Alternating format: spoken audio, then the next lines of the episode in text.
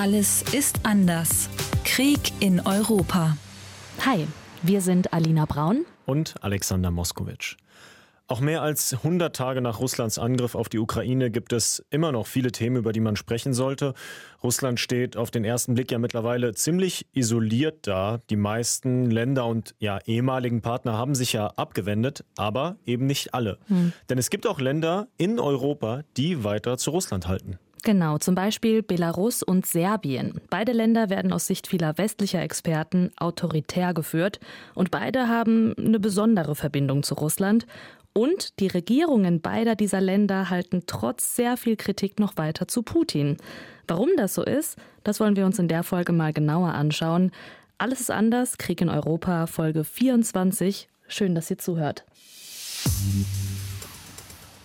Und wir beginnen bei einem der engsten Verbündeten Putins, politisch gesehen, aber auch geografisch. Es ist ein Nachbarland von Russland und der Ukraine, nämlich Belarus. Kurzer Reminder, bevor ihr jetzt nochmal bei Google Maps kurz nachschauen müsst, wo Belarus genau liegt. Es grenzt im Süden an die Ukraine und im Osten dann an Russland. Und der Präsident dort, der heißt Alexander Lukaschenko und der hat ja schon öfter für Schlagzeilen gesorgt. Also den Namen habt ihr bestimmt nicht zum ersten Mal jetzt gehört. Vor allem gab es viele Schlagzeilen im Sommer 2020. Da gab es nämlich riesige Massendemonstrationen gegen die Wiederwahl von Lukaschenko. Da könnt ihr euch vielleicht noch an die Bilder dieser Demos zurückerinnern. Hintergrund war, dass Lukaschenko mit einer deutlichen Mehrheit zum Sieger der Wahl erklärt wurde.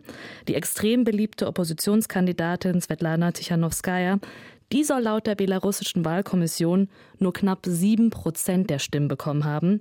Ja, und das haben ganz viele unabhängige Wahlbeobachter und Wahlbeobachterinnen als Wahlfälschung angesehen. Deswegen wollten viele Menschen in Belarus, dass Lukaschenko abtritt und sie eine faire neue Wahl bekommen. Lukaschenko regiert ja schon in Belarus seit 1994, also fast so lange wie ich lebe, und hat einen extrem autoritären Führungsstil. Manche bezeichnen ihn als den letzten Diktator Europas. Laut Reporter ohne Grenzen dieser Organisation, die immer das Pressefreiheitsranking rausgibt, liegt Belarus auf Platz 153 von 180, also wirklich sehr weit hinten. Regierungskritische Journalistinnen und Journalisten, Blogger, die leben dort sehr gefährlich hm. und Belarus ist übrigens das einzige Land in Europa, habe ich nachgelesen, das noch die Todesstrafe anwendet. Ja, da merkt man ja ganz krass, das ist auf jeden Fall ein sehr autoritäres Regime und dementsprechend hat Lukaschenko auch die großen Demonstrationen brutal niederschlagen lassen. Laut der Menschenrechtsorganisation Liberico wurden nur im Jahr 2020 33.000 Menschen zeitweise verhaftet und die Vereinten Nationen, die haben nach der Wiederwahl von Lukaschenko 450 Fälle von Folter und Misshandlung registriert. Die EU hat ja auch darauf reagiert. Es gab Sanktionen, zum Beispiel Reiseverbote. Insgesamt wurde international da sehr viel Kritik an Lukaschenko und seinem Regime laut. Aber so richtig verändert hat sich die Lage nicht seitdem. Lukaschenko ist ja immer noch an der Macht und das liegt vor allem eben auch an der Unterstützung von Wladimir Putin. Ja, also Belarus ist wirtschaftlich total abhängig von Putin und in Situationen wie 2020 ist Belarus eben auch auf die militärische Stärke von Russland angewiesen. Für Russland wiederum ist Belarus eine der wenigen übrig gebliebenen Partner in Osteuropa und auch so eine Art Pufferzone zwischen Moskau und der NATO. Also man kann da echt sagen, beide Länder brauchen sich gegenseitig.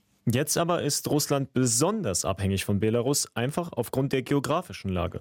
Das belarussische Territorium stellt jetzt sozusagen die Nordflanke im Ukraine-Krieg dar. Mhm. Aus Belarus werden Raketen abgefeuert, Kampfflugzeuge starten, Hubschrauber heben dort ab. Und von der belarussischen Grenze aus sind auch viele Panzer in Richtung Kiew gefahren. Völkerrechtlich gesehen ist Belarus dadurch, dass es Putin Territorium zur Verfügung stellt, auch Mitaggressor. Ja, die russischen Soldaten, die zum Beispiel in Butscha und anderen Städten in der Nähe von Kiew diese Massaker angerichtet haben sollen, die kamen laut Auswertung von Journalisten höchstwahrscheinlich über Belarus in die Ukraine. Und laut Recherchen der russischen Zeitung Novaya Gazeta werden russische verwundete Soldaten in belarussischen Krankenhäusern behandelt. Außerdem werden die im Krieg beschädigten russischen Flugzeuge und Hubschrauber in Belarus repariert und wiederhergestellt. Und generell spielt Belarus eine Schlüsselrolle für Russlands Rüstung. Belarussische Unternehmen stellen nämlich laut dieser Recherche zum Beispiel Artilleriegeschütze und Teile von Raketen für den russischen Krieg in der Ukraine her. Hm, das belarussische Militär das sichert auch Bahnverbindungen in Richtung Ukraine, über die Russland dann Nachschub organisiert. Aber, und das fand ich echt spannend, eigene Truppen, die will Lukaschenko nicht beisteuern. Also belarussische Soldaten kämpfen bisher nicht für Putin. Und dazu soll es in Zukunft wahrscheinlich auch nicht kommen, hat uns zumindest Olga Sparaga erzählt. Sie ist Professorin für Philosophie und Sozialwissenschaften am European College of Liberal Arts in Belarus in Minsk und sie ist auch belarussische Aktivistin. Lukaschenko versucht jetzt äh, stärker wieder zu sagen, ich bin kein Co-Aggressor. Deswegen schätzen jetzt äh, die Expertinnen, belarussische Expertinnen, dass Lukaschenko weiter verweigert, äh, belarussische militärische Kräfte zu schicken. Und andererseits kämpfen jetzt etwa 1500, vor kurzem hat Svetlana Tichanowskaja das gesagt, äh, belarussische Freiwillige an der Seite von der Ukraine. Und das heißt, es gibt schon solcher Gegengewicht. Da hört man ja schon raus, dass sich einige Menschen in Belarus für die Ukraine und eben nicht für Russland einsetzen in diesem Krieg. Und, was ja auch ganz spannend ist, diese Entscheidung Lukaschenkos, keine eigenen Truppen zu schicken, das widerspricht ja irgendwo ziemlich dem, was man immer so wieder in den Medien liest und hört, dass Lukaschenko nämlich Putins Marionette sei. Mhm. Und das sagt auch Olga Sparaga. Lukaschenko hat doch eigene Position auch. Er ist nicht nur Marionette. Ja, Lukaschenko hat immer äh, die gleichen Interessen, an die Macht zu bleiben. Und er hatte Interesse, neue Märkte durch Ukraine, einen großen Markt zu bekommen, weil es gibt jetzt Sanktionen, wirtschaftliche Situation ist schwierig und für Lukaschenko gab es schon wirtschaftliche Interesse. Hm, also da scheint es einfach zu kurz gedacht zu sein, Lukaschenko so als ja, verlängerten Arm von Putin zu verstehen. Das wurde mhm. letztens auch in einem Interview mit Lukaschenko ziemlich deutlich, fand ich. Da hat er nämlich sowas wie leise Kritik an dieser sogenannten Militäroperation geäußert, so nennt das ja. Vielleicht kannst du ähm, da seine Aussage mal übersetzen, Alex. Я не думал, что эта операция затянется. Er sagt, um ehrlich zu sein, hätte ich nicht gedacht, dass sich diese Operation so lange hinziehen würde. Aber er sagt auch, er kenne sich nicht gut genug aus, um sagen zu können, ob alles nach Plan laufe, wie die Russen sagen. Und er betont auch nochmal, dass er das Gefühl habe, dass aus seiner Sicht sich diese Operation doch in die Länge ziehen würde. Also wenn ich das so höre, das klingt nicht gerade nach einem Verbündeten, bei dem mit seinem Partner, also Russland, alles perfekt miteinander abgesprochen nee, ist.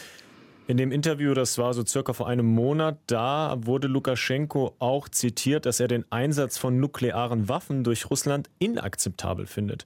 Und als er dann gefragt wurde, ob Russland denn zu einem Einsatz von Atomwaffen in der Lage sei, da hat Lukaschenko gesagt, das muss die russische Führung selbst beantworten. Hm. Und dann sagt er auch noch ganz widersprüchliche Sachen, zum Beispiel, dass Belarus die Militäroperation unterstütze und Russland als großen Bruder sehe aber auch, dass Belarus für Frieden sei und den Krieg kategorisch ablehnen. Puh. Also den Krieg ablehnen, obwohl man Panzer durch sein eigenes Land rollen lässt. Das klingt für mich schon ein bisschen paradox, muss ich sagen.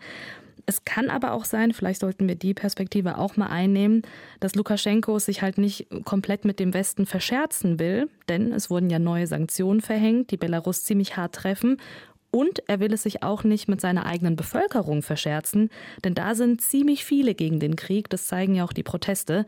Und auf die wollen wir jetzt mal genauer schauen. Proteste in Belarus. Das ist ja so eine Meldung, die man vor zwei Jahren ungefähr dauernd gelesen und gehört hat. Und dazu hat uns die Philosophin und Aktivistin Olga Sparaga sehr viel erzählt. Sie selbst ist aktuell nicht in Belarus, weil sie da sofort ins Gefängnis kommen würde, sollte sie einreisen. Sie war nämlich Planerin und Teilnehmerin dieser Massendemonstration gegen Lukaschenko. Und im Herbst 2020 kam sie deswegen 15 Tage lang ins Gefängnis.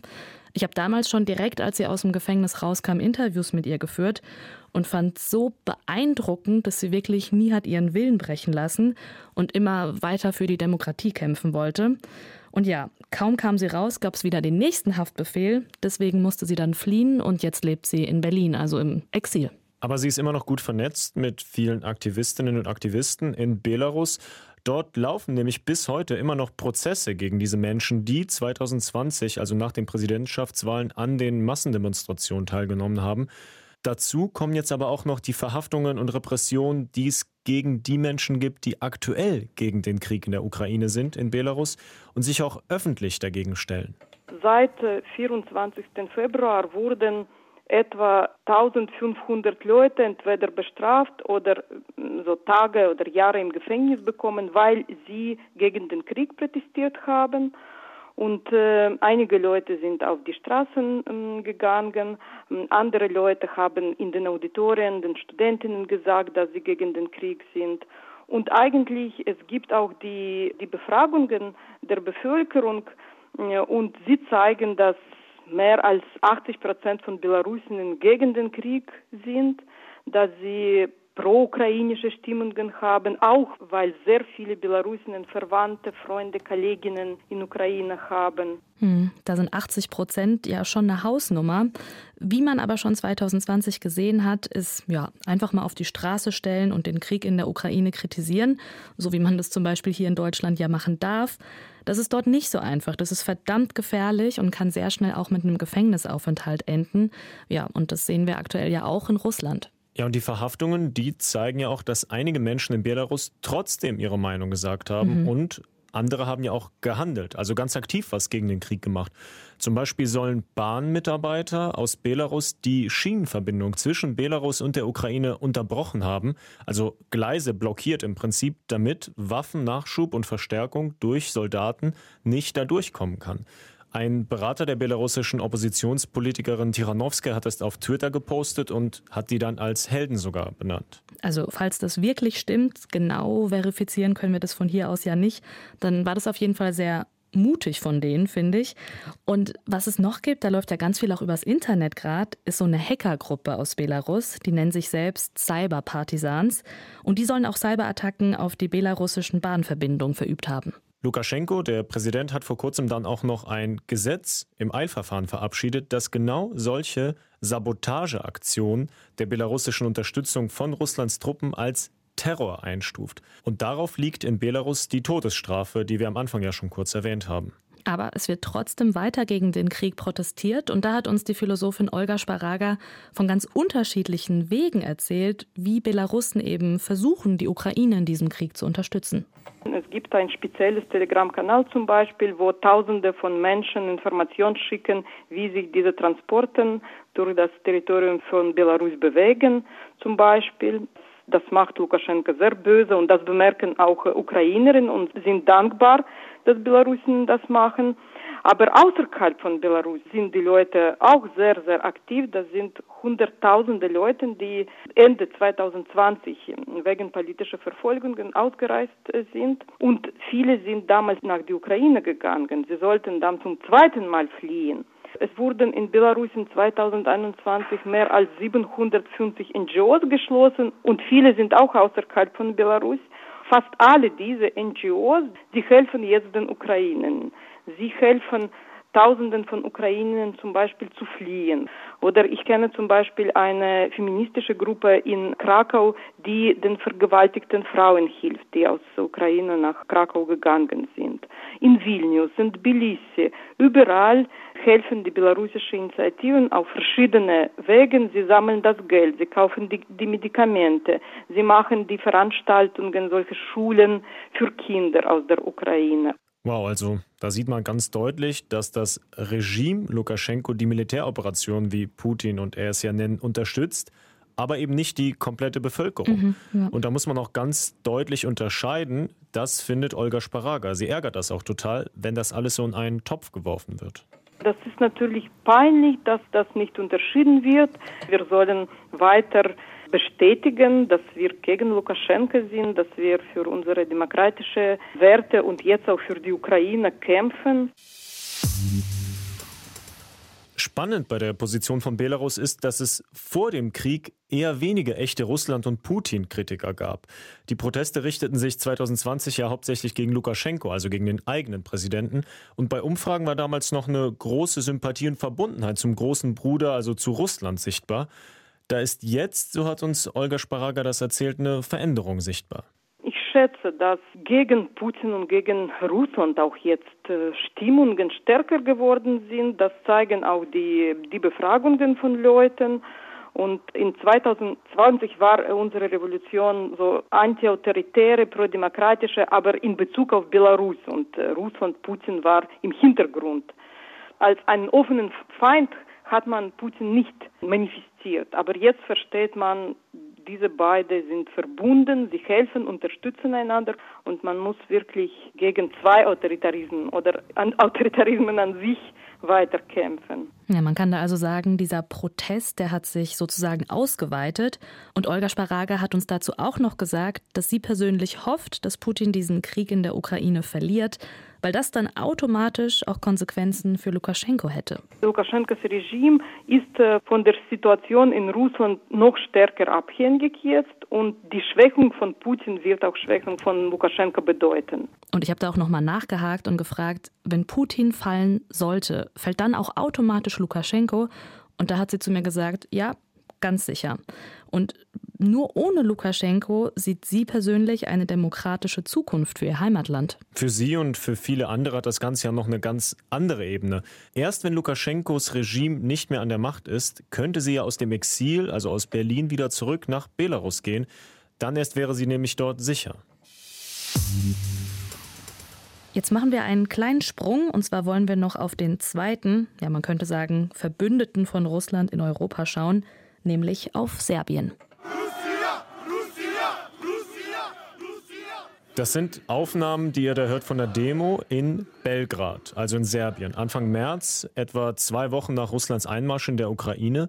Und auch wenn man kein Serbisch versteht, kann man erahnen, was dort gerufen wird. Russia, also Russland und ja. Serbien und Russen, Brudervolk, mhm. rufen die Menschen danach noch. Es geht dabei um die Unterstützung von Russland im Ukraine-Krieg. Und wenn man die Videos davon sieht, sieht man da Russland fahren, Fotos von Putin, Anti-NATO-Plakate und auch ein Kreuz, was manche auf einem Plakat haben. Und zwar ist das das Kreuz der orthodoxen Kirche. Hm. Nämlich sowohl in Russland als auch in Serbien sind die meisten Menschen eben orthodoxe Christen. Und diese Pro-Russland-Demo in Belgrad, das war kein Einzelfall, das gab es in Serbien schon öfter. Und diese Demos, die wurden zum Teil von serbischen Rechtsextremisten organisiert. Vielleicht habt ihr das auch schon durch die Medien mitbekommen. Bei mir ist auf jeden Fall hängen geblieben, Serbien und auch die Menschen dort, die haben anscheinend ein ganz besonderes Verhältnis zu Russland und damit ja auch zum Krieg. Ich habe das tatsächlich auch schon mal selbst erlebt, dass wenn ich Menschen mit serbischem Hintergrund kennengelernt habe und sie dann erfahren haben, dass ich russische Wurzeln habe, dann mhm. haben sie erstmal so gesagt, ah, hier Brudervolk und so. Ja, ja. Und mich hat das beim ersten Mal irgendwie etwas irritiert, ehrlich gesagt. Aber das ist eine Bezeichnung für das Verhältnis der Länder, von der man häufiger liest und die die Menschen auch kennen. Ja, stimmt. Diesen Begriff Brudervolk, den haben wir eben auch schon bei Belarus gehört. Und um mal aufzudröseln, warum das so ist, warum das so empfunden wird, haben wir mit einem Mann gesprochen, der das für uns einschätzen kann, nämlich mit Andrei Ivanji. Andrei ist in Belgrad geboren und in Jugoslawien, das es ja heute in der Form nicht mehr gibt, aufgewachsen. Und er berichtet als Journalist schon seit vielen Jahren aus Serbien. Und wir wollten zunächst von ihm wissen, wie war das Verhältnis zwischen Serbien und Russland eigentlich vor Russlands Einmarsch, also vor dem 24. Februar? Es war ein ausgesprochen gutes, freundschaftliches, brüderliches Verhältnis. Im Bewusstsein der Serben ist Russland die orthodoxe slawische Schutzmacht. Vor sechs, sieben Jahren, als Putin auch hier zu Besuch in Belgrad war, da hat man eine richtige Militärparade ihn zu Ehren geschmissen und wirklich Zehntausende Serben, man sprach auch von 100.000 Serben, waren dann in Belgrad und winkten und äh, begrüßten ihn und waren sehr erfreut, den Putin aus äh, relativer Nähe zu sehen. Serbien hat schon lange Zeit äh, sogenannte spezielle wirtschaftliche Beziehungen zu Russland. Das heißt, dass serbische Firmen ohne weiteres, ohne Zoll und wie auch immer mit sehr erleichtert mit Russland Geschäfte machen können. Und das Verhältnis ist nicht schlechter eigentlich geworden durch die russische Invasion auf die Ukraine. Es ist nur komplizierter geworden. Und um zu verstehen, warum dieses Verhältnis komplizierter geworden ist, da müssen wir mal einen kurzen historischen Einschub machen, um euch mehr Kontext zu geben. Und zwar gehen wir in die jüngere Geschichte von Serbien bzw. von Jugoslawien, also dem Vorgängerstaat. Der ist Anfang der 90er Jahre in sieben Länder zerfallen, nämlich Slowenien, Kroatien, Bosnien-Herzegowina, Serbien, Montenegro, Mazedonien und den Kosovo den ganzen Jugoslawien-Konflikt können wir jetzt auf gar keinen Fall erklären. Da herrschte nämlich ein sehr komplexer und blutiger Bürgerkrieg. Das ist wichtig festzuhalten, aber es wäre viel zu viel. Aber besonders wichtig für das Verhältnis zu Russland ist ein Aspekt, und zwar die Abspaltung vom Kosovo. Kosovo, man kann übrigens der oder das Kosovo sagen, hm. das ist eine Region im Südwesten von Serbien, die zum größten Teil von ethnischen Albanern bewohnt wurde. Und Mitte der 90er kämpfte der Kosovo für seine Unabhängigkeit von Serbien. Und dabei gab es auch eine Gruppe, die UCK. Das waren im Prinzip Paramilitärs, die haben auch Waffen dafür eingesetzt und sogar Terroreinschläge gegen Serbien verübt, um den Kosovo für sich zu gewinnen und sozusagen unabhängig zu machen. Die jugoslawische Armee, die hat dann versucht, den Kosovo wieder unter ihre Kontrolle zu bringen. Und dabei wurden Hunderttausende Menschen aus dem Kosovo vertrieben. Viele davon kamen ja als Flüchtlinge auch nach Deutschland, habt ihr vielleicht mitbekommen.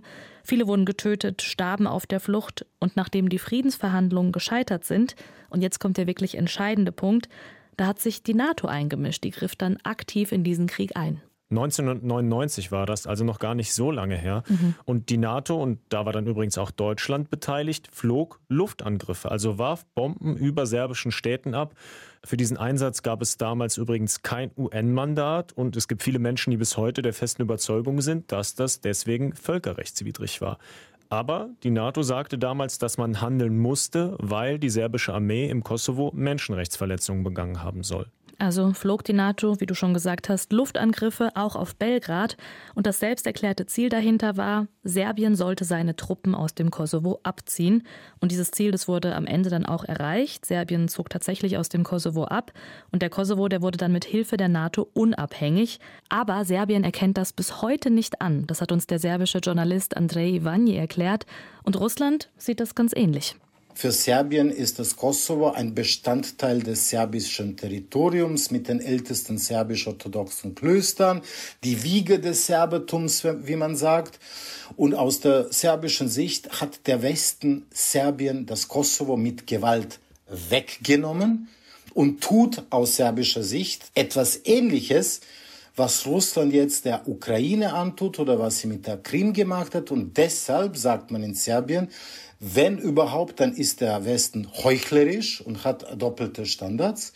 Und Russland ist diejenige Schutzmacht, die dank ihrem Vetorecht einfach blockiert die Aufnahme des Kosovo in die UN. Also Russland steht in der Kosovo-Frage auf der serbischen Seite, lässt durch sein Vetorecht auch nicht zu, dass der Kosovo in die UN aufgenommen werden kann. Mhm. Und das kommt anscheinend bei vielen Menschen in Serbien gut an. Ja, und weil bei den Luftangriffen durch die NATO auf Serbien auch mehrere hundert Zivilisten getötet wurden. Und man muss bedenken, du hast es ja schon gesagt, das ist gar nicht lang her. Das ist ein bisschen mehr als 20 Jahre her. Bis heute ist dann natürlich die Einstellung vieler Menschen in Serbien gegenüber diesem Bündnis und auch gegenüber den USA sehr kritisch. Anscheinend kann man hier also auch sagen, dass quasi durch einen gemeinsamen Feind, also die NATO, Russland und Serbien dadurch eben zusammengerückt sind. Die Frage, die ich mir dann noch gestellt habe, war, wie sehr wird diese freundschaftliche Politik gegenüber Russland von der Bevölkerung in Serbien auch mitgetragen?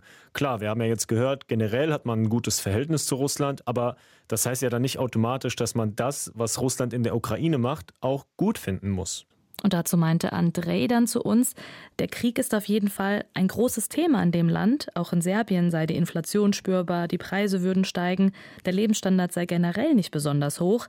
Aber ein Großteil würde den Kurs Russlands trotzdem unterstützen. Laut einer Meinungsumfrage, die umstritten wird hier in Serbien, aber es gibt keine Gegenmeinungsumfragen, über 80 Prozent der Serben sind, sind dagegen, dass Serbien Russland Sanktionen einführt. Und ich glaube 82 Prozent gegen eine potenzielle Mitgliedschaft Serbiens in der NATO.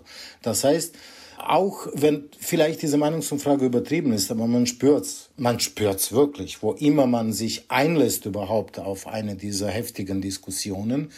Äh, wirklich die meisten Serben sind einfach prorussisch orientiert. Das ist spannend, finde ich, dass so viele Menschen diese prorussische Position in Serbien vertreten. Aber das liege, meinte Andrei, unter anderem daran, dass die Medien zum großen Teil gleichgeschaltet seien. Und die würden diese prorussische Position auch sehr fördern. Und das ist vielleicht ja auch der Grund, warum es in Belarus ja genau umgekehrt ist. Also da sind ja 80 Prozent gegen den Krieg. in der Ukraine, laut Umfragen zumindest. Und da, so hatte uns das Olga Sparaga erzählt, nutzten sehr viele Menschen schon seit diesen Massendemonstrationen 2020 VPN-Tunnel, um eben nicht nur die Staatspropaganda zu bekommen, sondern auch andere Medien konsumieren zu können. Also ich glaube, dieser ganze Komplex Medienkonsum, der macht da schon ziemlich viel aus. Auf jeden Fall. Aber man muss dazu auch sagen, auch in Serbien gibt es natürlich Menschen, die sich mit der Ukraine solidarisieren. Es gab auch Demos, Kundgebungen für die Ukraine und es gibt auch Zugriff auf unabhängige Berichterstattung. Aber diese Frage, ob Russland jetzt der Aggressor sei oder nicht, die ja in Deutschland mittlerweile ziemlich klar eigentlich ist, mhm. die polarisiert anscheinend die serbische Gesellschaft nach wie vor total, meinte auch André zu uns. Man sieht es auf den sozialen Medien, man sieht es in den Medien, man sieht es überall auf der Straße. Da ist es sehr wohl ein Thema. Und es ist sehr, sehr interessant, mit wie vielen Emotionen, wie leidenschaftlich die Menschen streiten darüber wenn es jemand überhaupt wagt zu sagen, ja, aber dieser Putin, der macht da totalen Unsinn und das ist ein Angriffskrieg und das ist eine Invasion und die russischen Truppen begehen da Kriegsverbrechen in der Ukraine, äh, da bekommt man es zu hören, wenn man so etwas sagt. Und dieser Zusammenhalt zwischen Serbien und Russland, der wird durch Russlands Angriffskrieg anscheinend ganz schön auf die Probe gestellt. Denn Serbien, und das passt hier wirklich ganz gut, das Sprichwort, steht zwischen den Stühlen, vor allem politisch gesehen. Auf der einen Seite ist Serbien nämlich seit 2012, also seit zehn Jahren, ein Beitrittskandidat für die EU also für die Europäische Union und bekommt auch Gelder von der EU dafür, mhm. dass es zum Beispiel Gesetze überarbeitet und sich dann der EU sozusagen annähert, bürokratisch zum Beispiel. Und gleichzeitig versucht das Land weiter dieses brüderliche Verhältnis zu Russland zu pflegen. Und das führt dann ja schon zu einer etwas paradoxen Geschichte, muss man sagen. Also Serbien hat sich als einziges europäisches Land nicht den internationalen Sanktionen gegen Russland angeschlossen. Und gleichzeitig hat Serbien aber in der UN für die Resolution gegen Russland gestimmt, also Russlands Handeln in der Ukraine offiziell verurteilt.